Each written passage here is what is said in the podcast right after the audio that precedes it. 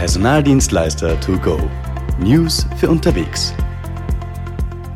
Hallo und herzlich willkommen bei einer neuen Folge vom Personaldienstleister to go. Letztes Mal ging es bei uns ums Thema Abwerbung und Konkurrenz. Aber wie schaut es denn mit dem Thema Firmengeheimnisse aus? Dazu wieder unser Experte. Grüß Gott, Bert Ortner, Rechtsanwalt in Wien und Vertrauensanwalt bei den Personaldienstleistern. Ähm, es schwirrt durch die Medien, dass es eine Neuregelung der, des Schutzes von Geschäftsgeheimnissen gegeben hat und ich wollte gern darüber mal sprechen. Was hat sich denn geändert? Gibt es da etwas, was für uns vielleicht auch besonders interessant ist? Also geändert hat sich eigentlich gar nicht so viel, aber, ich, aber es gibt vieles, was man einfach nicht weiß, was immer schon so war nach der Judikatur. Es gibt jetzt in Umsetzung der EU-Richtlinie über den Schutz vertraulichen Know-hows und vertraulicher Geschäftsinformationen eine Definition im österreichischen UWG, wo erstmals die Betriebs- und Geschäftsgeheimnisse definiert worden sind. Wie genau sind sie denn definiert? Naja, die Definition ist im Einzelnen sehr, sehr kompliziert, aber es, es geht darum, dass es einerseits geheim sein muss, es muss einen kommerziellen Wert haben und man muss sich auch bemühen, es geheim zu halten.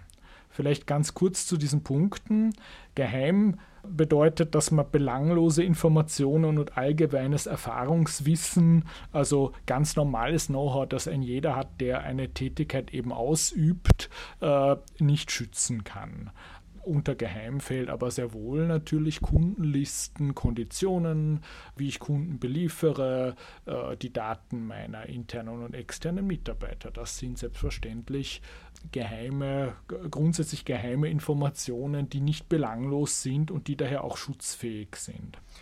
Außer natürlich, ich habe sie ausgedruckt im Büro hängend. Dann schaut genau. das Ganze mir schon wieder anders aus, das, oder? Das ist das dritte Element. Das zweite ist, dass sie einen kommerziellen Wert haben. Sie müssen irgendwie einen irgendwie wertvoll sein. Darüber wird man in der Praxis nicht wahnsinnig lange streiten müssen. Streiten müssen. Das, der dritte Punkt, den Sie schon erwähnt haben, sind die angemessenen Geheimhaltungsmaßnahmen. Das war nach der Judikatur auch schon so. Das ist den Leuten, glaube ich, nur nicht bewusst in dieser Form. Also ich kann nicht hinterher kommen und sagen, mein Mitarbeiter hat da jetzt geheime Informationen äh, abgesaugt, die eben meine Betriebs- und Geschäftsgeheimnisse darstellen, wenn die in Wirklichkeit gar nicht angemessen geheim gehalten wurden. Sprich, wenn jeder andere darauf leicht Zugang hatte, dann kann man nicht sagen, dass ich angemessene Geheimhaltungsmaßnahmen getroffen habe. Was sind jetzt angemessene Geheimhaltungsmaßnahmen?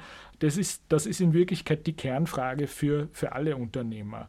Es wird auch für jedes Unternehmen ein bisschen anders äh, gehandhabt werden. Es geht um die Art des Geschäftsgeheimnisses, es geht um die Branche, es geht um die Größe des Unternehmens.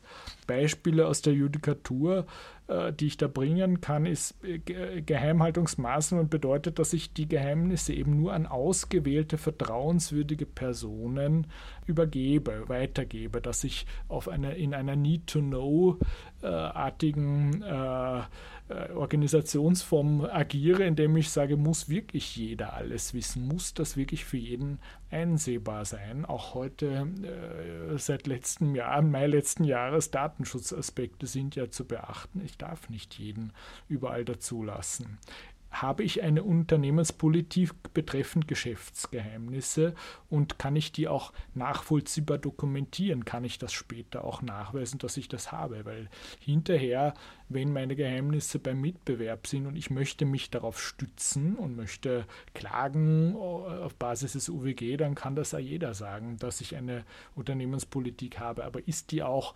dokumentiert? Ist, hat die ein validiertes Datum irgendwo? Wurde die von irgendjemandem an irgendjemanden jemanden geschickt, sodass sie sagen kann, die gab es auch wirklich, habe ich die auch umgesetzt.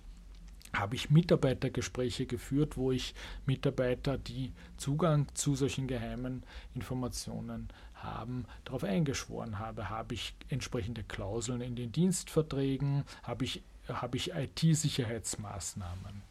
Das heißt, äh, jetzt haben wir heutzutage meistens alle Daten am Handy, sind vielleicht auch viel im Ausland unterwegs und sind dort in unsicheren Netzwerken.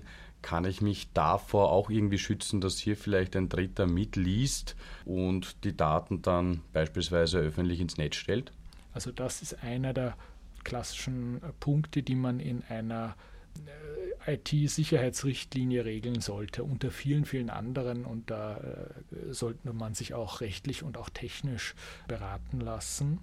Natürlich ist es, gehört das dazu, dass man eben sagt, in gewisse Länder darf man überhaupt nicht mit Smartphones reisen, weil da vielleicht äh, der Inhalt des Smartphones kopiert werden könnte oder das Smartphone beschlagnahmt werden könnte.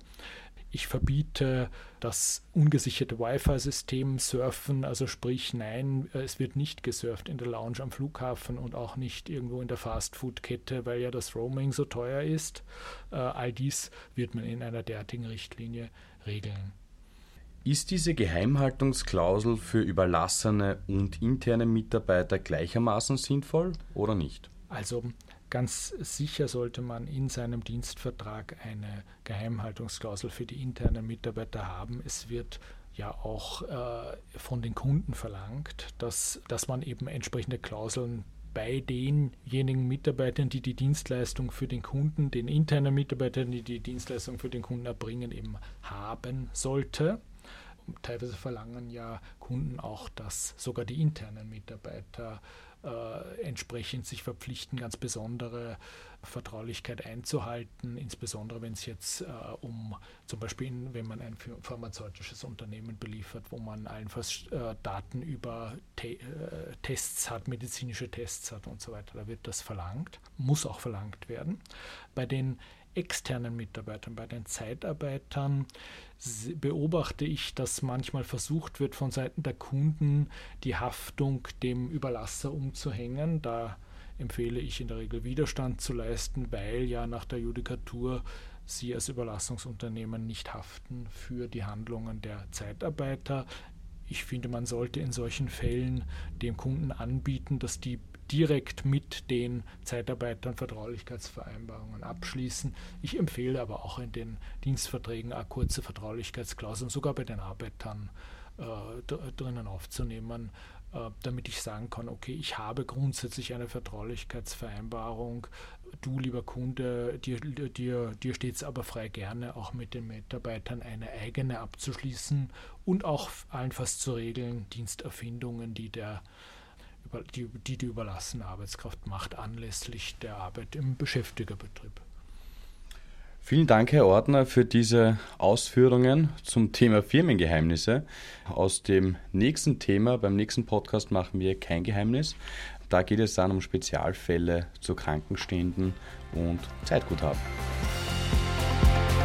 Das war Personaldienstleister to go. Infos, Unterlagen und mehr finden Sie unter www.allebrauchenzeitarbeit.at. Ein Service der Wirtschaftskammer Wien.